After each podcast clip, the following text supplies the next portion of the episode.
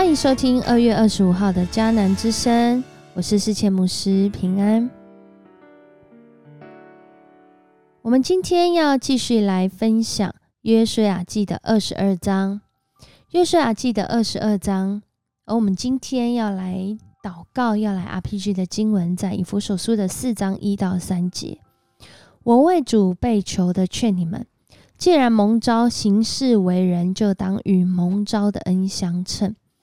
凡事谦虚、温柔、忍耐，用爱心彼此宽呃互相宽容，用和平彼此联络，竭力保守圣灵所赐合而为一的心。在今天的经文当中，吕变啊，又称流变，加德东马拿西支派的人。他们发生了一件事情，他们竟然在要过河回乡之前，筑了一座坛在约旦河西。难道他们忘记曾经发生这个被诱导，然后以至于敬拜别神，导致全以色列人经历瘟疫的事件吗？还是他们忘记了？才刚发生没有多久，这个谢拉的子孙雅干，因着他偷了上帝的当灭之物，所以导致他们的战争失败，影响全以色列人不得上帝喜悦，招致灾祸。在今天的经文里面，我们看见，呃，如同我们要祷告的经文所说的。保罗他形容他是为主被囚，意思就是他是为了主的缘故，啊，好像有许多的限制，而这个限制就是被蒙召之后啊，他行事为人就要与这个蒙召的恩相称。他所做的事情呢，是要竭力的来保守这个信仰的群体。在圣灵所赐合而为一的心当中，而表现在品格上是凡事谦虚、温柔、忍耐，用爱心互相宽容，用和平彼此联络。当我们读到这段经文的时候，再回到约书亚记，更是可以感受到这个信仰群体那当中的挣扎跟张力，可能接下来就要出现了。吕便加德东马拿西支派的人，在他们分配好土地，都得着了约旦河西的迦南地后，他们就回到自己的家乡。在那个要回去的时候，约书亚还告诉他们，因为他们的家乡原来就有住着一些家人，就是没有出来打仗的，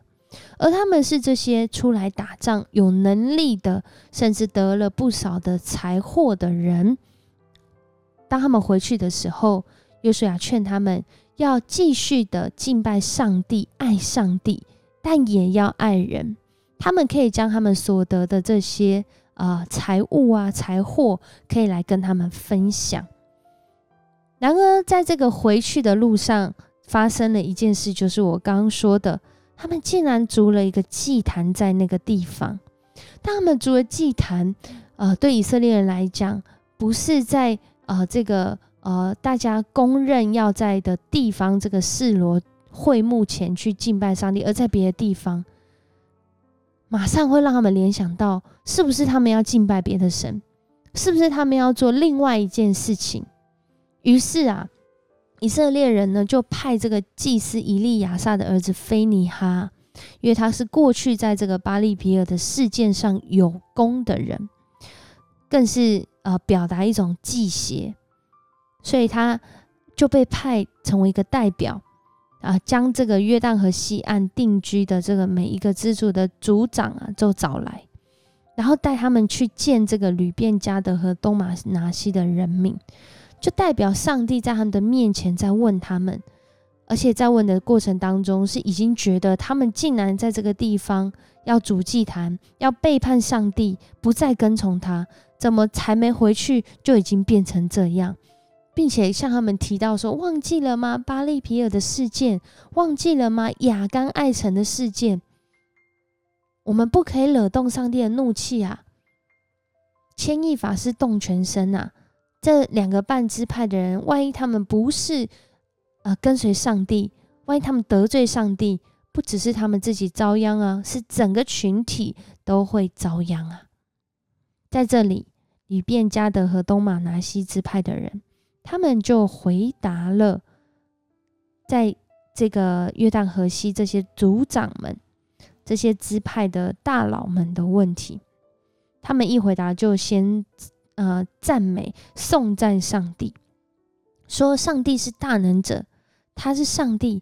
他知道为什么我们这样做，我们也要你们知道，如果我们背叛上帝的话，我们就让你们置于死地吧，我们不会自己去造这个祭坛的。因为真实的情况是这样，我们害怕将来你们的子孙会对我们的子孙说：“你们跟这个以色列的上帝有什么关系呢？”他以约旦河作为我们跟你们吕便家的人之间的界限，你们跟上帝没关系。原来呀，约旦河东啊，这两个半支派的人。他们害怕，因为这个呃敬拜上帝的会幕在约旦河西的示罗，而约旦河东好像就是一种界限哦，好像把他们摒除在外。他们怕这代的他们仍然能够去那里献祭，然而他们的子孙却跟未来的这个呃约旦河西的这个会幕，还有这些啊约旦河西的子孙没有关系。所以他们在那里建了一座祭坛，而这个祭坛呢，不是要拿来献祭用的，而是要在这个以色列各支派当中作为证据用的。作为证据，是他们是要去敬拜上帝的，他们想要敬拜上帝的，他们是属上帝的，他们是整个这个以色列支派啊的其中一份子。所以他们透过这个建造的祭坛作为一个证据，哇！大家听完之后都松了一口气，原来是这样。在二十二章的后面呢，就说到啊，这个祭司以利亚撒的儿子菲尼哈对他们说：“现在我们知道上帝与我们同在，你们并没有背叛他们啊，你们并没有背叛他。”因此，你们救了以色列人，使他们不致受上帝的惩罚。于是呢，菲尼哈和这些首领们就离开了基列地，啊，回到他们的啊约旦河西岸，向着以色列人民报告。哇，他们就在这里都松了一口气。然后来到了今天的经文最后一节，说：“这座祭坛向我们大家作证。”证明上主是上帝，证明上主是上帝，意思就是证明呢，透过这个，我们跟我们的子孙未来仍然能够到约旦河西，在那里献祭。所以这座坛呢，啊，有说法说这个坛就叫做正坛，作证的那个证。当我们读到这段经文的时候，我们真的是看见啊，信仰前辈们。他们对于呃现在及未来的眼光，居住在不一样的地方，会有许多的不方便。当他们要来到上帝面前，特别是对这时候约旦河东的以色列人们，这两个半支派的人，或许对马拿西还好哦，因为西呃约旦河西有半个马拿西支派。但是对吕便跟加德来说，这是一个很大的挑战，因为他们的子孙未来不知道还能不能认识。然而，他们就在这个时候，就透过这样的方式，为的是要让以色列人们在敬拜上能够寻求合一，彼此作证，一起要继续的来敬拜上帝。合一谈何容易？然而，今天的经文却让我们看见约旦河东的这些信仰前辈，透过这个祭坛，要让大家有合一的机会，有解释的机会，有作证的机会。在今天的经文当中，面对信仰群体的和睦和传承，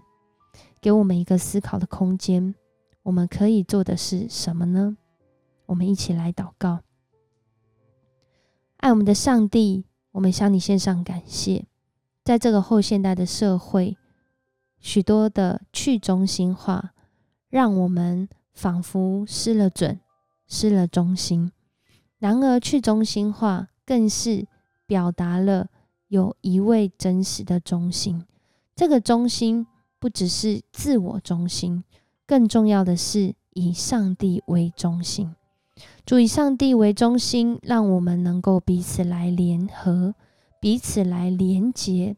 如同今天祷告的经文说：用爱心互相宽容，用和平彼此联络，竭力保守圣灵所赐合而为一的心。主，谢谢你，让我们透过这段经文来看见，